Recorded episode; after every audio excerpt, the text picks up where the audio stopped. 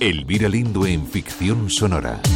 Reformatorio. Mi hijo es un chico muy brillante, pero demasiado humilde. Padres competitivos y sobreprotectores frente a hijos infelices y perdidos. Tengo derecho a que no arrinconen a mi hijo por su carácter. Con Cecilia Freire, Víctor Clavijo. Vale, ese día se dio más de la cuenta, se me fue de las manos. Carmen Ruiz, Eulalia Ramón.